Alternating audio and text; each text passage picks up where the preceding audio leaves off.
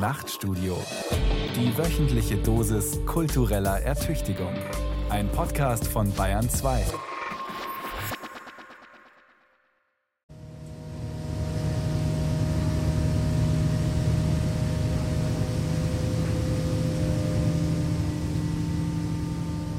Er sollte, sollte reisen.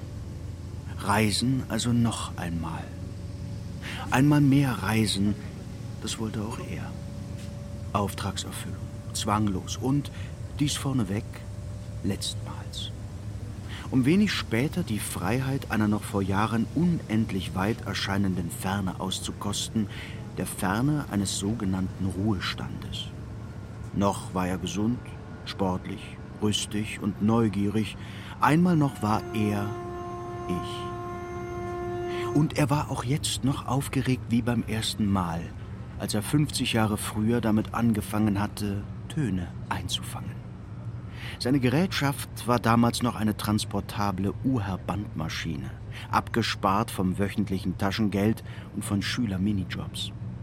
Das Uhr-Report, dieser schier zentnerschwere Mercedes unter den Aufnahmegeräten mit seinen vier Laufgeschwindigkeiten, schutzumhüllt in massiver Rindsledertasche, hing am Reporter wie ein kleiner Bauchladen. Die meterlangen Kabel für Mikrofone und Kopfhörer lagen über den Schultern. Das Klick und Klack der lautstarken Ein- und Ausschaltmechanismen, das mühevolle Band einlegen und die im Pausemodus vorkontrollierte Pegelsetzung der Aufnahme, all das lag nun tatsächlich ein Leben zurück. Längst steckt ein mehrkanaliges, digitales Aufnahmegerät in Jacken- oder Manteltasche, kaum größer als eine Zigarettenschachtel. Nur das Mikrofon ist annähernd das alte geblieben. Schaft, Kugel oder Richtkapsel und Windschutz. Dieser Seismograph der Schallwellen das Signum jedes Rundfunkreporters ist mir über all die Jahre zur Symbiose geworden. Und nun heißt es, von einer Extremität des eigenen Leibes Abschied zu nehmen? Ja, abrupt. Festhalten. Was? Das Mikrofon?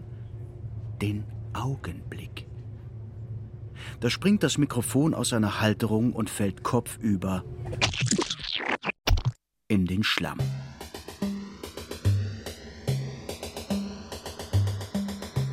Augenblicke akustisch sehen. Die Bilder wie in Zeitlupe. Etwa wenn Wimpern aufeinandertreffen und tönen wie der nachhallende Klang angeschlagener Gebetsmühlen, der von den höchsten Höhen des Himalaya herabfällt und weit mehr als nur die Kunde von Demut und Gottesfurcht trägt. Wimpernschlag, Pause, Blick, Wimpernschlag, und in den Pausen blühen Märchen wie die Mahamero-Blume, die sich angeblich nur alle 400 Jahre öffnet. Als er fünf Tage und sechs Nächte vor der heiligen Blume meditierte und darauf hoffte, dass das 400. Jahr anbrechen würde, hörte er auf, die Tage wie Stunden zu zählen.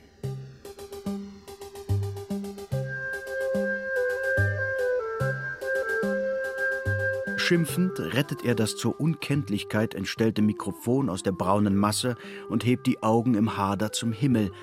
In eben diesem Augenblick zieht eine Staffel Kormorane mit schwungvollem Flügelschlag geräuschvoll gen Süden über ihn hinweg.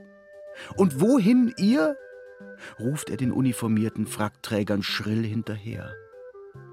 Keine Antwort. Womöglich geht es zu den großen Karpfenteichen im bayerischen Stift und Vogtland zweieinhalb Flugstunden. Und hier? Was kommt hier auf den Tisch? In den sorbischen Gebieten, was in den äh, Dörfern ist, Radibor, Krostwitz, Reckelwitz, dort wird das gepflegt. Dann gehört eben das Rindfleisch mit Meerrettich dazu und das muss einfach sein. Also wie man das jetzt speziell macht. Also wir haben es früher auch gemacht, da hatte ich es im Garten, da habe ich es dann gerieben, mhm. aber mittlerweile tut man dann äh, auch kaufen. Ob Karpfen oder Rindfleisch, der kräftige Krähen beweist, nicht jeder Geschmack findet Orientierung im Gaumen, er steigt manchmal schon vorher intensiv und scharf durch die Nase. Noch einmal Fänger, noch einmal Sammler sein, noch einmal von Stimmen und Stimmungen bestimmt werden wollen und vor allem der Routine auch jetzt noch keinen freien Lauf lassen. Denn das wäre wie eine Begegnung ohne Blickkontakt. Görlitz, Weidenhügel, Bedarfszeit. Wenn Sie aussteigen möchten, drücken Sie bitte rechtzeitig die Stopptaste. Das habe ich gemacht und das mache ich jetzt nochmal. Ich drücke rechtzeitig die Stopptaste, damit ich aussteigen kann. Ja, sonst fährt der Zug nicht weiter, weil das ist ein Bedarfshalt. Da muss ich jetzt aussteigen.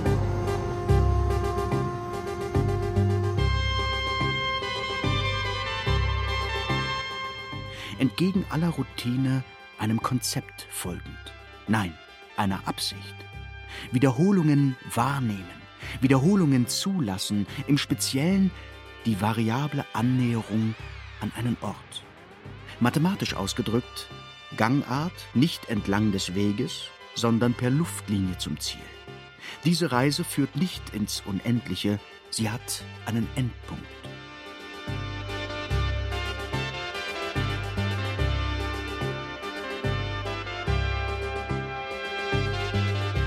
Wohin geht die Reise? Der Zugbegleiter ist Pole, die Bahn tschechisch, das Territorium deutsch. Wohin? Woher? Wie oft hat er sich das selbst vor der Ankunft gefragt? Wie oft haben ihn andere das vor der Abfahrt gefragt? Tendenziell gen Osten, auf einer Linie, die seit Jahrhunderten schon dies und jenseits als so scharfkantig erscheint, dass man meinen könnte, die Worte um dieses dies und jenseits hingen auf Messers Schneide. Wohin? Mitten ins Sumpfige, so gibt es der Name vor auf zu feuchtem Wiesengrund, hin zu Oder und Neiße, hin ins Grenzgebiet mit territorial übergreifendem Namen, der dem Slawischen und genauer dem Sorbischen entliehen ist. Die Lausitz, der Sumpf. Hier fällt sein Mikrofon nach plötzlichem Windstoß in den Sumpf.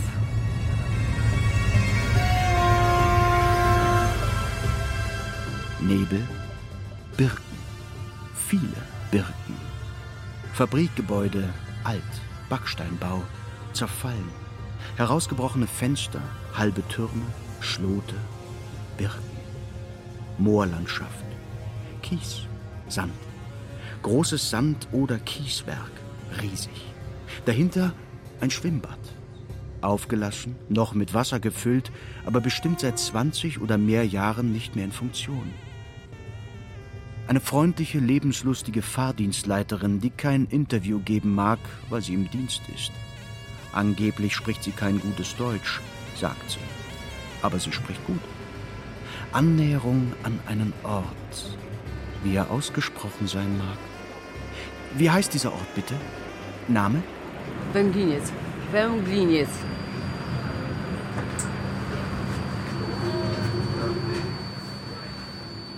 Ein Verkehrsknotenpunkt der Bahn, augenblicklich ohne Züge. Dafür mit verfallenen Gebäuden und stark von Rost markierten Eisenbahnanlagen. Wann ist der marode Bahnhof zum letzten Mal verputzt worden? Vielleicht am 1. September 1939, als deutsche Truppen einmarschierten, um nach hundert Jahren erneut den schlesischen Ortsnamen an Mauern und auf Tafeln zu platzieren. 1839 bekam dieser Halt im niederschlesischen Braunkohlegebiet den Namen Kohlfurt, als die Bahnstrecke Berlin-Breslau gebaut wurde. Seit 1945 heißt er wieder. Kohlfurt nimmermehr. Der Zahn der Zeit nagt an Gebäuden und Erinnerungen.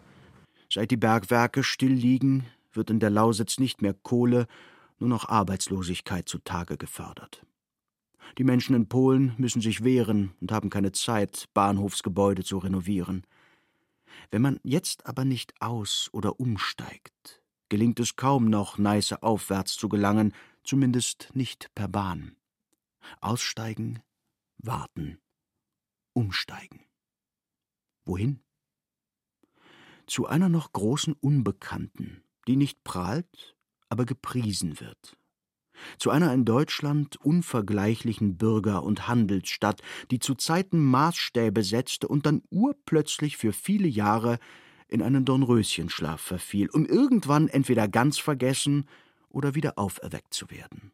Ob's edler im Gemüt die Pfeil und Schleudern des wütenden Geschicks erdulden? Oder sich waffnend gegen eine See von Plagen durch Widerstand sie enden? Sterben, schlafen, nichts weiter. Sagt Hamlet. Die Stadt erinnert den Reisenden an den zum Scheitern verurteilten Helden, dessen Freund Marcellus bemerkte, da ist was faul im Staate Dänemark. Görlitz. Eine Perle des deutschen Städtebaus, die ihresgleichen sucht. Im Krieg von Angriffen verschont geblieben, doch in der Nachkriegs- und DDR-Zeit der Fäulnis anheimgefallen. Eine Stadt wie eine Theaterkulisse und mit vielen stillen Geheimnissen. Naja, es ist ein Museum. Ich wusste wenig über Görlitz und deswegen bin ich da also sehr unvoreingenommen hingefahren und war also natürlich begeistert von der noch erhaltenen Bausubstanz. Das ist in Deutschland ja selten. Und weil es einfach so unglaublich viele Häuser dort gab in einem schlechten Zustand, dass man jedes zweite Haus erstmal nur saniert hat, was ja auch eine Menge ist. Und ich aber sah, der Stadt fehlt das Hinterland. Also da kann es EU hin oder her, die Grenze wird bleiben. Also schöne Häuser alleine reichen nicht.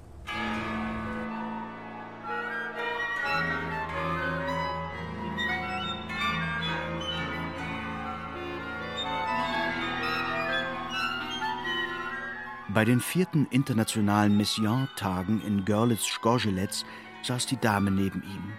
Keine Ortsansässige, viel erlebt, viel gereist. Man kam ins Gespräch und traf sich andern Tags zu längerem Gedankenaustausch mit vorgehaltenem Mikrofon. Birgit Mühlhaus, seit zehn Jahren im Ruhestand, leitete über Jahrzehnte mehrere Goethe-Institute weltweit. Sie brachte also Deutschland im Ausland den uns Fremden nahe um nun endlich auch mit nötigem Augenmaß ausgestattet, das noch Fremde im eigenen Land zu erkunden. Seit ich also in Dresden mal gelandet bin, habe ich den östlichen Teil mit seinen Wurzeln im Slawischen entdeckt und habe die Kolonialisierung im Mittelalter so nachempfunden, angefangen mit dieser wunderbaren Straße der Romanik, wo also die Klöster dann eben Kirche angefangen hat, sich nach Osten auszudehnen und die Slawen zurückzudrängen. Also diese Geschichte aufzuarbeiten und nachzuvollziehen, das ist faszinierend. Und äh, inzwischen kommt man also hier an den Osten, an den Rand zur polnischen Grenze, wo meine Mutter eben aus Schlesien vertrieben, mit äh, Vorurteilen, negativen natürlich gegenüber Polen und Russen und so weiter, wo ich also nicht wagte, das erste Mal überhaupt nach Polen reinzufahren. Also das war für mich eine No-Go-Area. Und inzwischen hat sich das äh, gelegt zum Glück. Aber noch, das ist noch ein bisschen da. Es ist unglaublich, wie man geprägt wird. Das ist schon ein deutliches Grenzempfinden. Naja, das liegt, denke ich, vor allen Dingen an der anderen Kultur, auch an der Sprache. Also wenn man nicht kommunizieren kann, was soll ich drüben auf der anderen Seite, wenn ich mich nicht verständlich machen kann? Das ist mit Frankreich äh, ganz anders, mit Italien. Da gibt es also mehr Gemeinsamkeiten, das ist eine andere Geschichte. Und ich bin die ganze Grenze mal abgefahren bis nach Stettin. Das wird bleiben, weil auch die Leute, die jetzt auf der anderen Seite wohnen, ja gar nicht dort geboren sind. Das heißt, die fühlen sich ja auch mehr oder weniger immer noch als Fremde. Die sind ja aus dem Osten da zwangs hingesiedelt worden und fühlen sich ja dort nicht zu Hause, auch in der zweiten, dritten Generation. Das spürt man einfach und sie sagen es auch. Tschechien ist einfacher? Tschechien ist einfacher, weil das immer Tschechien war auf der anderen Seite. Hier ist es ja die andere Seite, die deutsch war. Also es ist eine andere Geschichte. Tschechien war K und K geprägt. Richtig. Es gab immer den kleinen Handel. Man fuhr offensichtlich immer rüber, um Bier zu trinken. Also da diesen kleinen Grenzverkehr. Aber man respektierte sich, so wie ich das gehört habe. Und man wusste, das ist Tschechien, war immer Tschechien.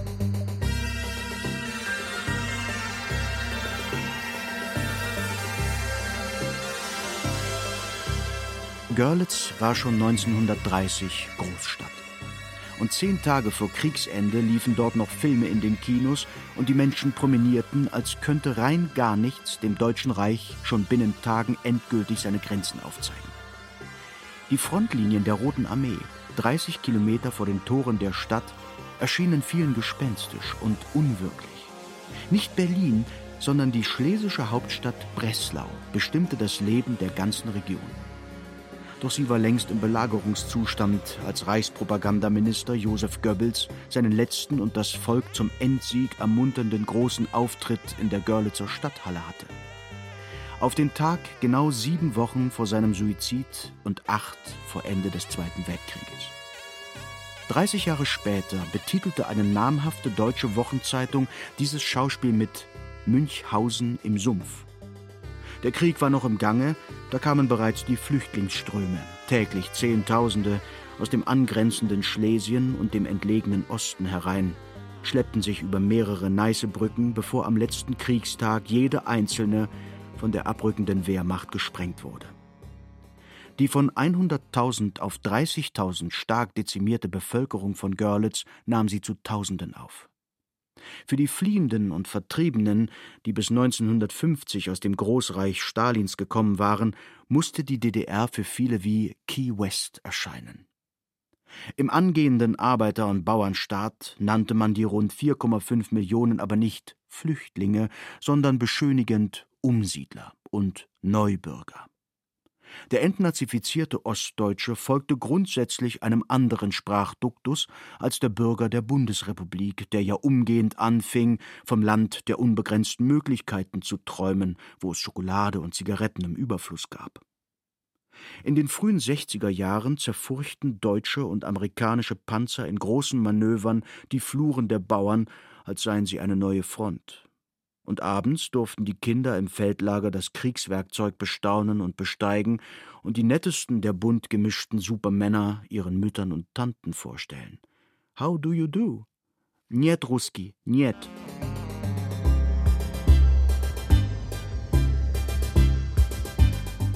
Der Reporter reist weiter in die Geschichte, die das sich wandelnde Stadtbild erklärt, im großartigen kulturhistorischen Museum in der berühmten Kaisertrutz einer Festungsanlage aus dem Dreißigjährigen Krieg. Verschiedenste Epochen politischer und sozialer Machtausübung, Irrungen und Wirrungen, Elend und Reichtum in einem unentwegten Hin und Her geworfen werden der Fürsten und Herzogtümer, der König und Kaiserreiche, der Preußen, Sachsen, Ungarn, Böhmen, Polen und Franzosen, der Habsburger, Hohenzollern, der Diktatoren und Regimes. Der Reporter reist, nicht in die Erinnerung, sondern an Orte aus der Gründerzeit, die so viel Hoffnung gaben, weil man wieder darauf hoffte, dass der Mensch eben doch ein vernunftbegabtes Wesen sei, wie es schon Aristoteles vor zweieinhalb Jahrtausenden der Nachwelt zum Trost und zur Erbauung attestierte. Der Reporter macht sich auf zu Bauwerken, die er im Museum auf Fotos entdeckt hat, die die Patina der Geschichte an sich tragen und die auch heute noch ein kaum verändertes Stadtbild prägen. Da gibt es das dreigeschossige städtische Klinikum aus dem vorletzten Jahrhundert, als Wissenschaft und Forschung der Religion vorangestellt waren und faktisch zur Aufklärung beitrugen. Und da steht sie noch. Die Synagoge, ein imposantes Bauwerk von 1911, und welch Wunder, das jüdische Gotteshaus blieb als einziges in ganz Sachsen unversehrt und hart heute restauriert einer Gemeinde. Seit 2008 ist der Ort zu einer wichtigen Kultur- und Begegnungsstätte geworden. Die Fotografie in ihrer ursprünglichen Bedeutung ist eine Ablichtung. Der Reisende wählt eine monochrome Form der Ablichtung. Das Wetter ist zu schön für Januar. Das flache, klare Sonnenlicht spiegelt die Fassaden in so munterem Farbenspiel wider, dass er den Eindruck hat, dies viele bunt würde gerade hier die ursprünglichen kulturellen und sozialen Absichten seiner Bauherren verfälschen. Farbfotos erwecken in ihm oft den Eindruck maßloser Künstlichkeit, wie er bei Kulissenbauten und Bühnenbildern in Opernhäusern zu finden ist. Ein Haus und Gebäude wird aber auch geprägt vom Atem seiner Stadt, der von den aufgesogenen Zeiten erzählt.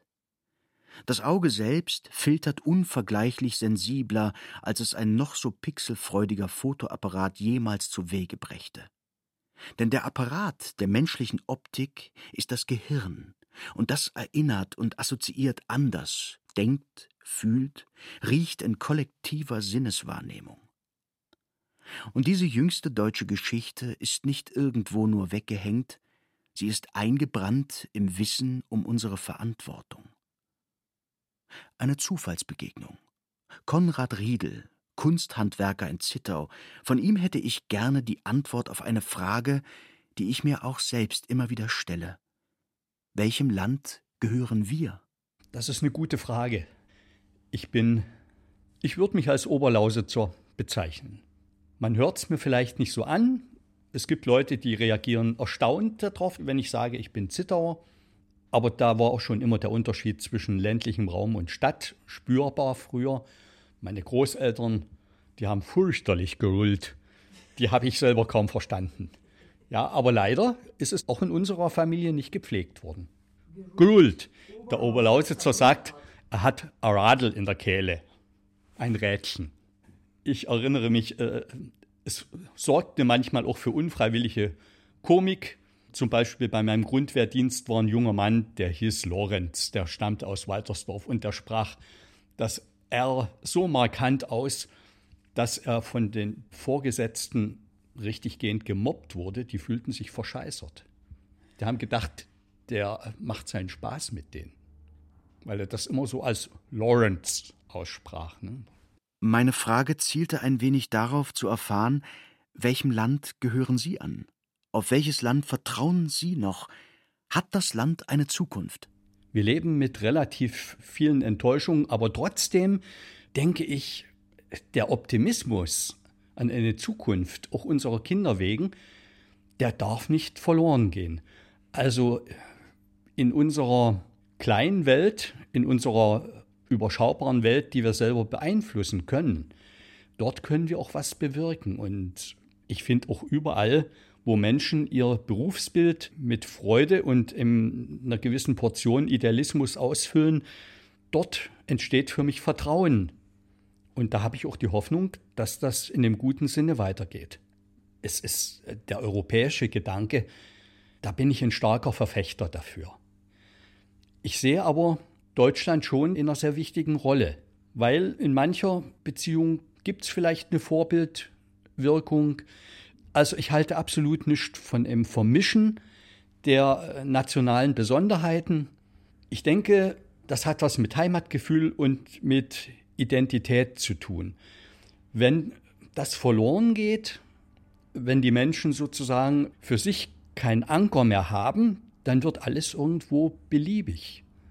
So wünsche ich mir die Zukunft nicht. In München haben wir warten müssen, bis Franz Josef Strauß 1988 gestorben war, um endlich dem ersten Ministerpräsidenten des Freistaates Bayern, Kurt Eisner ein Denkmal am Ort des Attentates zu setzen, dem er 70 Jahre zuvor in der Kardinal-Faulhaber-Straße zum Opfer gefallen war. Dieses München trauerte wie nie zuvor. Wenige Jahre später feierte es die Attentäter wie nie jemand anderen zuvor. Görlitz ist reich bestückt mit Erinnerungs- und Gedenktafeln. Nur einige wenige nimmt man aufs erste wirklich wahr. In der Verrätergasse wird der so titulierten Verräter gemahnt, die doch nur gegen die Obrigkeit rebellierende Tuchmacher waren, damals 1527, als neun von ihnen hingerichtet, neunzehn gefoltert und 25 geächtet wurden. Am Untermarkt ziert eine Tafel das Geburtshaus der aus dem 13. Jahrhundert stammenden Kaufmanns- und Tuchmacherfamilie Oettel. Dem Begründer der deutschen Rassegeflügelzucht Robert Oettel zum hundertjährigen Bestehen des von ihm am 18. Oktober 1852 gegründeten Hühnerologischen Vereins Görlitz. Ferner augenfällig und mehrfach anzutreffen an Gebäuden und Plätzen eine kleine und relativ schlicht gehaltene Plakette, auf der zu lesen ist Dieses Objekt wurde gefördert durch die Altstadtstiftung Görlitz. Was ist diese Altstadtstiftung? eine Einmaligkeit in Deutschland mit einer so wundersamen wie zugleich mysteriösen Geschichte. Seit 1995 erhielt die Stadt von einem unbekannten Gönner jährlich eine Million D-Mark über einen Münchner Anwalt, später in Euro umgerechnet zum ausschließlichen Nutzen von zu restaurierenden Baudenkmälern und kulturellen Einrichtungen. 21 Jahre lang, dann, so glaubt man heute, war das Erbe des noch immer Unbekannten aufgebraucht. Was für eine tolle Geschichte für das mit über 4000 Kultur- und Baudenkmälern flächenmäßig größte zusammenhängende Denkmalgebiet Deutschlands. Denkmäler ja, Jugend nein. Ja, das ist das Traurige, dass wir leider in den 90er Jahren nach der Wende sozusagen fast ausgeblutet sind hier, durch das die äh, Industrie hier wirklich muss man schon sagen, von heute auf morgen eigentlich zusammengebrochen ist, dass dadurch die Jugend, also vor allen Dingen in den 90er Jahren und Anfang der 2000er Jahre, massenweise hier weggegangen ist. Das fehlt natürlich.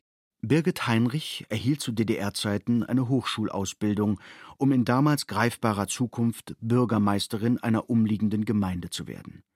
Mit der Wende keine Planstellen, keine konkrete Zukunft mehr. Seither quält sich die Mitfünfzigerin durchs Leben, jobbt seit Jahren auf 400 Euro Basis und ohne festen Vertrag in den städtischen Museen. Weil sie ihre Heimat liebt, bleibt sie und wählt trotzdem nicht rechts. Und nicht, weil 30 Prozent genug sind, sondern weil 30 Prozent rechtsgerichteter Wähler viel zu viel sind. Wir haben Bevölkerungsrückgang, hatten noch um 1990 vielleicht noch so 78.000 Einwohner. Und inzwischen haben wir Schwierigkeiten, trotz Eingemeindungen von anderen Orten, dass wir jetzt so die 57.000 so ein bisschen stabilisieren. Um die Stadt drumherum haben sich wieder neue Industriezweige und Gewerbe entwickelt. Und ich hoffe, es gibt immer mehr diesen Trend, dass auch viele wieder zurück möchten. Und was auch bei uns dazu kommt, dass inzwischen sehr viele Polen in Görlitz wohnen. Wir haben inzwischen über 3000 polnische Einwohner hier und auch ganz viele, die hier arbeiten. Und das hat natürlich Görlitz auch gut getan.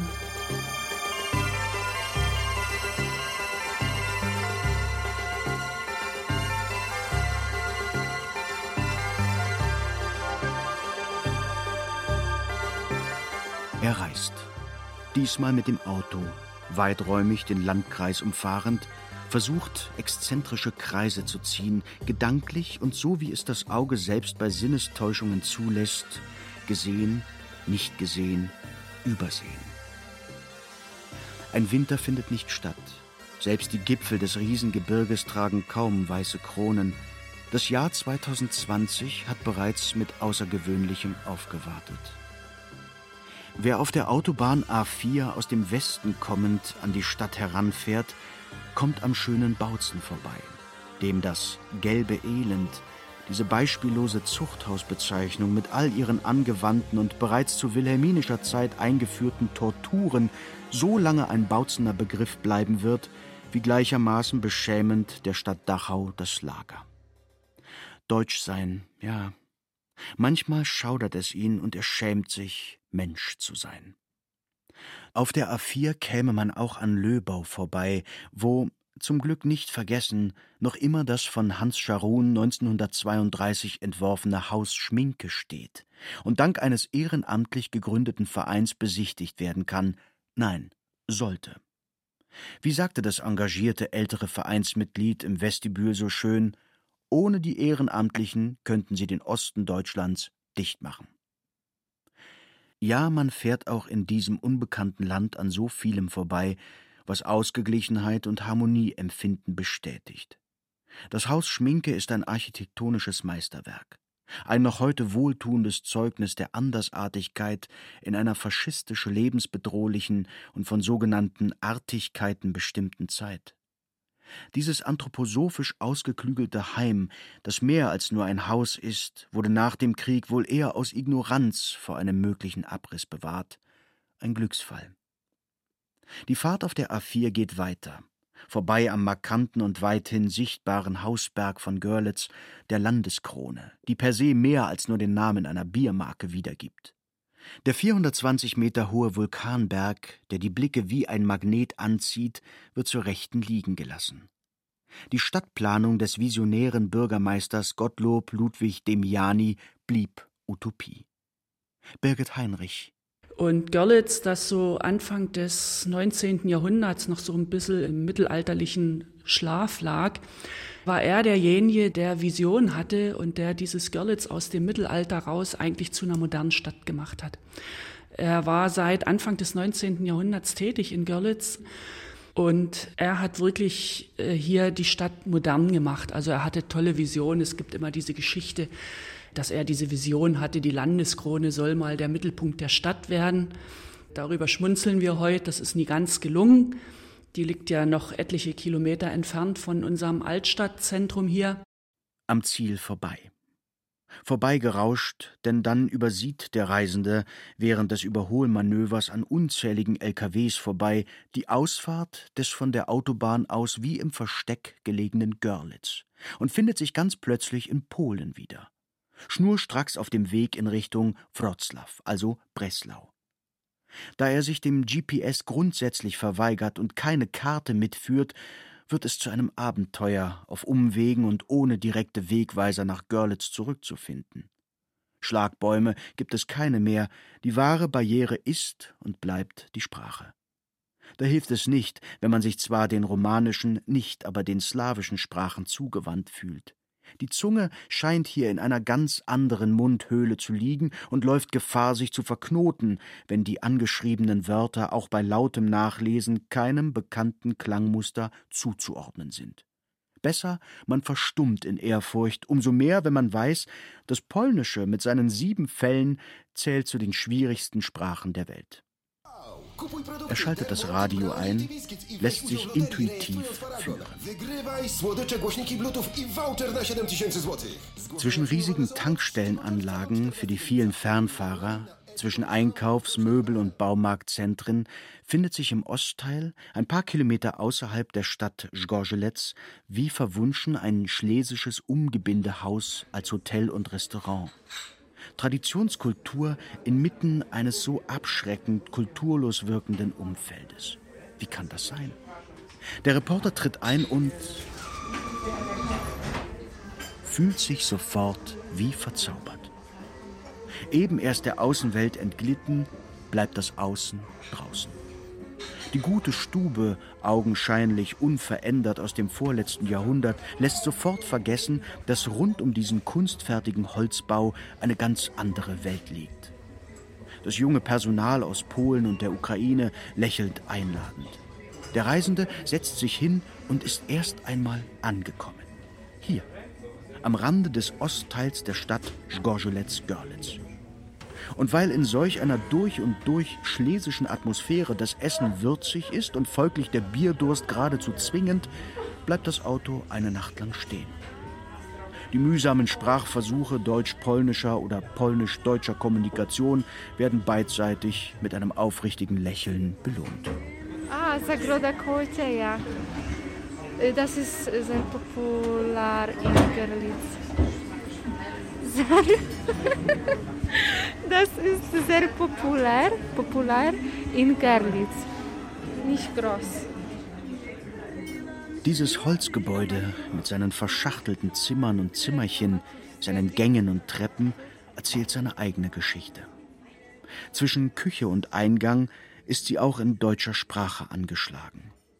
Der 170 Jahre alte Hof stand hier nicht immer, er kam 2005 aus dem dortigen niederschlesischen Bergbaugebiet, etliche Kilometer von hier. Zu diesem Zweck wurde er, was bei Umgebindehäusern möglich ist und zuweilen sogar üblich war, abgebaut, zerlegt und in Görlitz wieder originalgetreu aufgebaut. Das verlassene Dorf in der stillgelegten Zeche ist vergessen, das Haus hier nicht. Der Plan funktioniert. Denn jeder, der hier vorbeikommt, blickt neugierig zum Hof hin. Und einmal eingetreten, schaut man nicht mehr hinaus, bleibt sitzen, trinkt, lächelt, isst, trinkt, bleibt.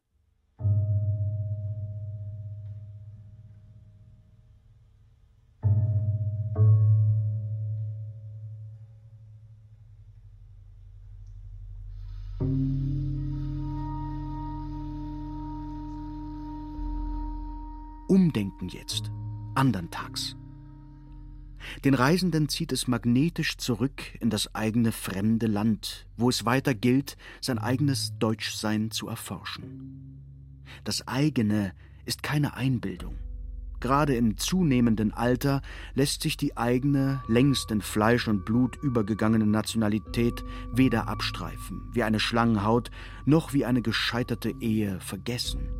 Man muss sie sich regelrecht aneignen, die eigene, mit der Identität verwurzelte Geschichte, diese Dramen und Umstände, die Neugierde, die nicht nur einen Alexander von Humboldt oder einen Heinrich Heine auf weite Reisen gehen ließ. An der Geschichte lässt sich nichts mehr ändern, aber an der Herangehensweise, um diese zu verstehen, verstehen zu lernen. Eine Überwindung.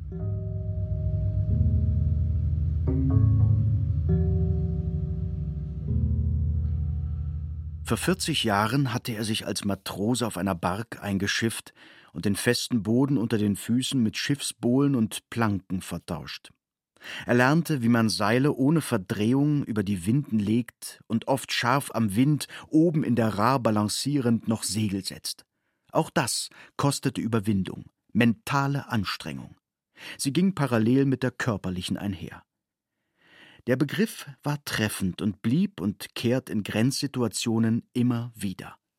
Überwindung. 1945. Die neuen Grenzziehungen geschahen gen Westen. Und eine Generation später lag schon wieder Stacheldraht vor den Haustüren der Görlitzer Bürger und vor dem Fluss. Solidarność hatte provoziert, die DDR mustergültig, kremltreu reagiert. Wie schon beim Arbeiteraufstand am 17. Juni 1953, als besonders in Görlitz und an der sogenannten Hungerlinie, der Grenze zu Polen, das Elend maßlos war. So dass Zeitzeugen noch heute erzählen, dass die nach dem Krieg geborenen Kinder bis in die 60er Jahre eine Bockwurst nicht von einer Banane zu unterscheiden vermochten. Der Mauerfall 1989 war ein Ausweg, aber lange nicht die Lösung vieler Probleme. Immerhin aber bedeutete er Freiheit mit offenen Toren nicht nur zum Westen hin, sondern auch gen Osten. 1998 erklärten sich Görlitz und seine polnische Schwesterstadt Zgorzelec zur offiziellen Europastadt. Bis Kriegsende waren diese beiden Städte nur eine, der schon am siebten Tag nach dem Polenfeldzug Tausende von Kriegsgefangenen aufgebürdet wurden so dass eben dort das erste Kriegsgefangenenlager des Dritten Reichs errichtet wurde. Über die Jahre waren es 145.000 Kriegsgefangene, die in Görlitz kaserniert waren, zugeführt aus ganz Europa. Europastadt klingt heute vielversprechend. Das traurige Gefühl, nicht mehr nur geografisch an der Peripherie der Geschehnisse zu kleben, sollte Linderung erfahren dürfen. Aber vergessen wurde man dennoch. Wo? Bei uns zu Hause? Nein, dort, in Deutschland, in diesem anderen Teil, den wir kaum oder nicht kennen. Und deshalb? Deshalb richtet der Reporter das Mikrofon aus in einem Schienenersatzverkehr, weil wieder einmal eine der wenigen Bahnstrecken für Monate oder gar Jahre vorübergehend geschlossen worden ist.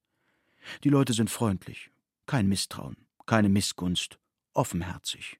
Dass es hier schön ist, das wissen wir schon lange. Aber leider sind ja die Leute weggezogen, weil es hier keine Arbeit mehr gibt. Ich bin jetzt Rentner, aber meine Kinder wollen hier arbeiten und meine Enkelkinder wollen hier auch arbeiten. Und die wollen nicht eigentlich ins Ausland. Die wollen hier arbeiten. Hier soll was entstehen, in unserer schönen Heimat. Nicht da irgendwo, wo sie jetzt alle sind, unsere Kinder, weil es hier nichts mehr gibt. Es ist ja hier ein erstaunlich hoher Rechtsruck zu verzeichnen. Ja, weil wir ein vernachlässigtes Gebiet sind in der Nieder- und Oberlausitz. Weil jetzt geht die Kohle noch weg. Wo sollen die 16.000 hin, die da arbeiten? Ich meine, man kann sie mit Abfindung, aber dann haben die Familien nicht was davon. Auch die Familien wollen hier Werte arbeiten und was aufbauen und hier auch vernünftig leben. Die wollen nicht nach dem Westen gehen. Die paar, die noch hier sind, sollen auch hier bleiben. Der Bevölkerungszuwachs kommt aus dem Osten, dem Süden wie dem Norden. Europäer aus Polen, Tschechien, Rumänien, der Ukraine, Weißrussland und auch Russland selber. Menschen, denen es in ihrer Heimat womöglich noch schlechter gegangen ist als hier. Ihr Zuzug hält das Gleichgewicht zwischen Abwanderung und Migration. Ich frage, ob das für die Rechten ein Problem sei. Für uns nicht. Warum soll das ein Problem sein? Wenn was hier entsteht, vor allen Dingen Arbeitsplätze, dann bewegt sich hier auch was. Gucken sich doch die Dörfer an. Da gibt es keinen Konsum mehr, da gibt es keine Posten mehr. Viele Dörfer haben nicht mehr einen vernünftigen Nahverkehr, keinen Busanschluss. Hä? Kindergarten fehlt. Da braucht man sich nicht wundern, dass, wenn das hier eine Ecke ist, die rechts wählt. Gucken Sie sich die Bahnstrecke an. Die ist immer noch so wie nach 45. Da wurde das zweite Gleis abgebaut, nach Russland geschafft und andere Bahnstrecken wurden zugemacht, dicht gemacht und die noch bestehenden wurden nicht modernisiert. Eingleisig, kein Fernverkehranschluss. Hm? Gehen Sie mal nach Bayern, da wird alles zweigleisig ausgebaut, um Bodensee herum, noch eine elektrische nach der Schweiz, nach Österreich gebaut. Hä? Was wird hier nach Polen gebaut? Was wird hier nach Tschechien gebaut? 30 Jahre nach der Wende nichts. Das ist der Grund, dass die Leute hier unzufrieden sind. Nicht, dass die Landschaft, das wissen wir, dass das hier schön ist, aber das ist der Grund, dass so viel Unzufriedenheit herrscht, weil hier nichts passiert. Der Mensch, wenn ich so denke, Dresden, Breslau, die Eisenbahn sollte längst zweigleisig elektrifiziert werden. In Polen ist es passiert, in Deutschland fehlt das Stück von Görlitz nach Dresden. Da muss man sich mal an den Kopf fassen, dass das nicht funktioniert. Eltern und Großeltern sind noch mit dem Zug ins Riesengebirge gefahren. Heute null. Heute müssen wir halt nach Südtirol fahren oder so, wenn wir Ski laufen mit der Bahn wollen. Aber äh, 100 Kilometer ins Riesengebirge oder 70 klappt halt nicht mehr.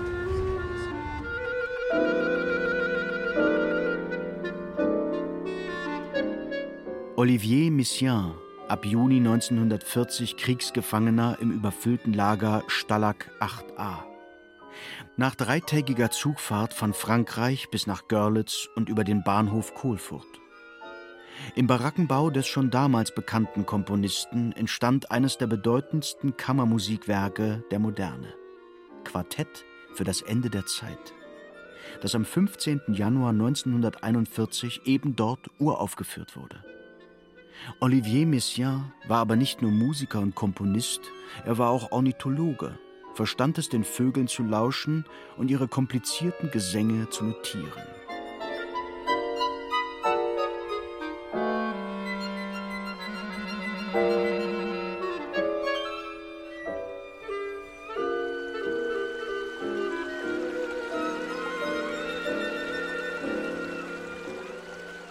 Quartett für das Ende der Zeit.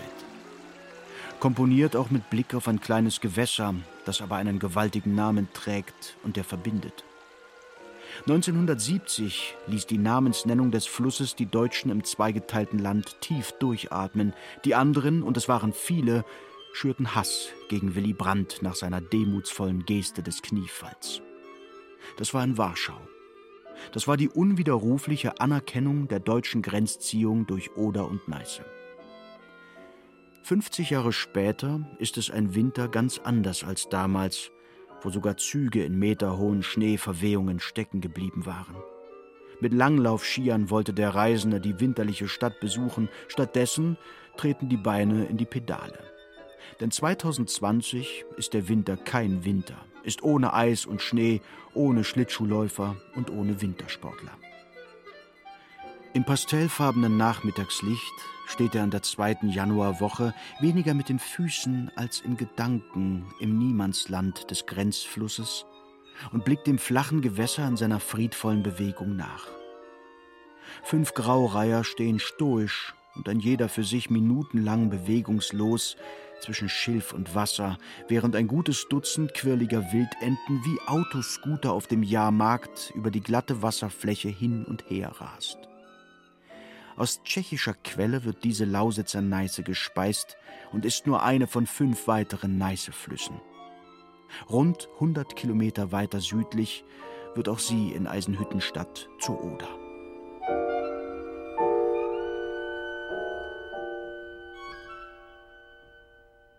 Zurück in Gorgeletz.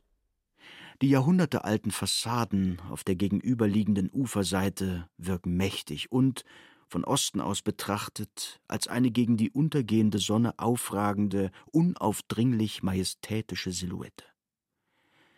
Der spätromanische Bau der protestantischen Peterskirche mit seinen Zwillingstürmen dominiert das Bild. Um sie herum liegt der Kern der Altstadt, der seit dem 13. Jahrhundert den Schoß der einst reichen Handels- und Tuchmacherstadt bildet. Da hineinfallen, hineinfinden, ankommen abermals, zu Fuß über die erst vor wenigen Jahren neu gebaute Altstadtbrücke, die keinen Autoverkehr zulässt. Kopfsteinpflaster durch die ganze Stadt. Das ist ein mühsames Gehen, ein mühevolles Radfahren auf Dauer. Das Quartier war eine Empfehlung, die aufgrund seines Namens aufhorchen lässt. Das Quartier nennt sich Herberge zum fünften Gebot. Oh ja, es ist eine Stadt der Protestanten, wo die geschmückten Weihnachtsbäume auf öffentlichen Plätzen bis in den Februar, also bis zur Lichtmess stehen und sich das Gefühl barocker Lebensart auch sonst nicht unbedingt aufdrängt. Da, wo die Rathausglocke niemals schweigt und rund um die Uhr alle Viertelstunde anschlägt,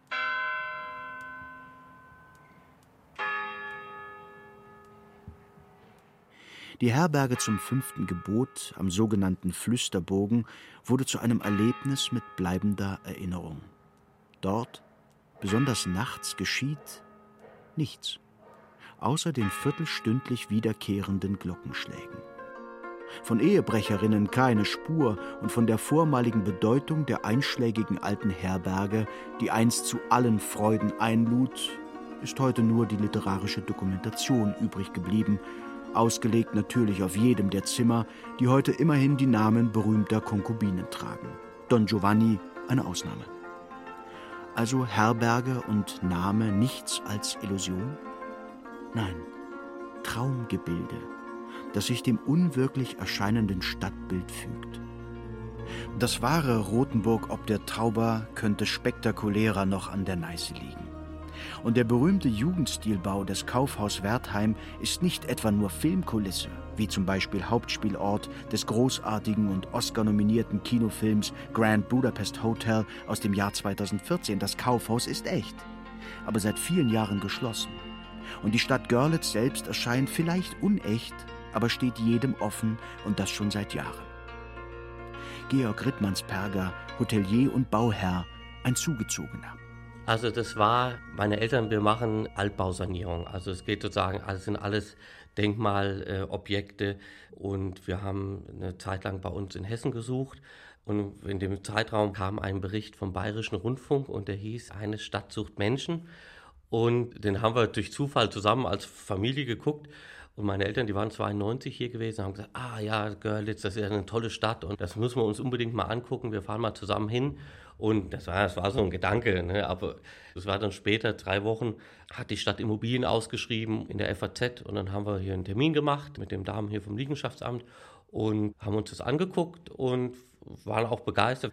Und dann haben wir einen Antrag gestellt. Wir mussten ja sagen, was man damit machen will. Das wird ja dann nicht einfach frei vergeben, sondern es wird ja dann auch im Stadtrat entschieden, wer sowas bekommt. Und dann haben wir den Zuschlag dafür bekommen.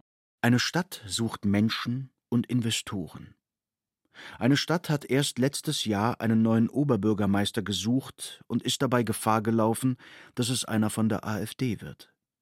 Da hat sich eine Stadt von ganz links bis Mitte rechts zusammengetan und in der Stichwahl nicht den Falschen gewählt. Octavian Urso, langjähriger Solotrompeter am städtischen Orchester. Sein orthodoxer Glaube hat sicherlich die persönlich getroffene Entscheidung beeinflusst, sich im Stadtrat für die CDU aufstellen zu lassen. Sein Parteifreund, der aus Görlitz stammende Ministerpräsident Michael Kretschmer, mag da geholfen haben. Gut. Ein Rumäne, ein Musiker, ein Idealist, ein Mensch, ein Stadtoberhaupt, das auf Erneuerungen baut und hofft, soll und darf die Europastadt Görlitz-Gorgeletz wieder näher an Deutschland heranführen ohne sie dem nicht erst in Polen beginnenden Osten zu entreißen. Das war ein Zufall dass ich äh, gerade hierher gekommen bin. Ich war 89 im Dezember, als der ganze Volksaufstand stattfand in Bukarest in Rumänien. Da war ich noch Student in Bukarest. Da habe ich alles äh, hautnah miterlebt und auch mitgemacht. Bin auf der Straße gewesen, zwischen den Panzern gerannt, mit vielen anderen auch hat mich auch sehr geprägt, diese Zeit, muss ich sagen. Auch, auch dieser Aufstand und dieser Kampf für, für Freiheit und Demokratie, das habe ich mitgenommen und das prägt mich bis heute. Deswegen bin ich sehr dankbar, in eine freiheitliche, demokratische Gesellschaft leben zu dürfen.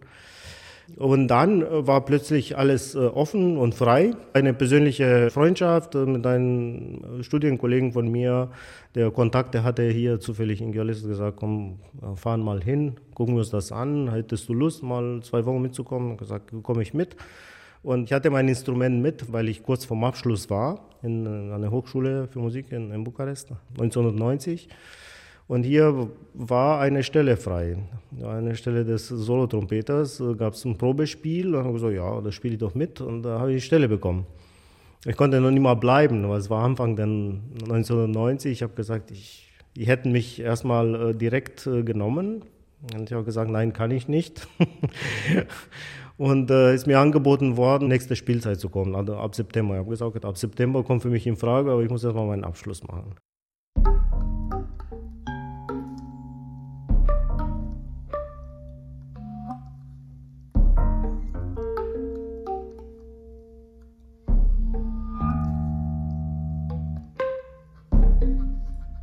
Der Reisende schließt ebenfalls ab. Es war einmal, dass er mit dem Mikrofon spazieren ging. Jetzt bleibt es verpackt. Es gibt kein Versprechen, auch nicht sich selbst gegenüber. Es gibt nur diesen Zustand, in den sich sein Leben weithin und über viele Jahre hinweg gebettet sah. Das Reisen, die Fortbewegung, die stets dem Gesetz einer Hinbewegung folgte, eher als der Abwendung dem Abschied von irgendetwas oder irgendjemand.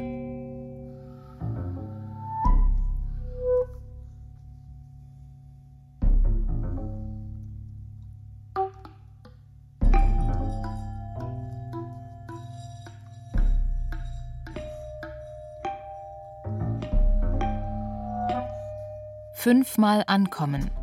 Eine letzte Reise von Felice Domani. Sprecher Genia Lacher und Yaji Mai. Technik Roland Böhm. Regie Ulrich Bassange.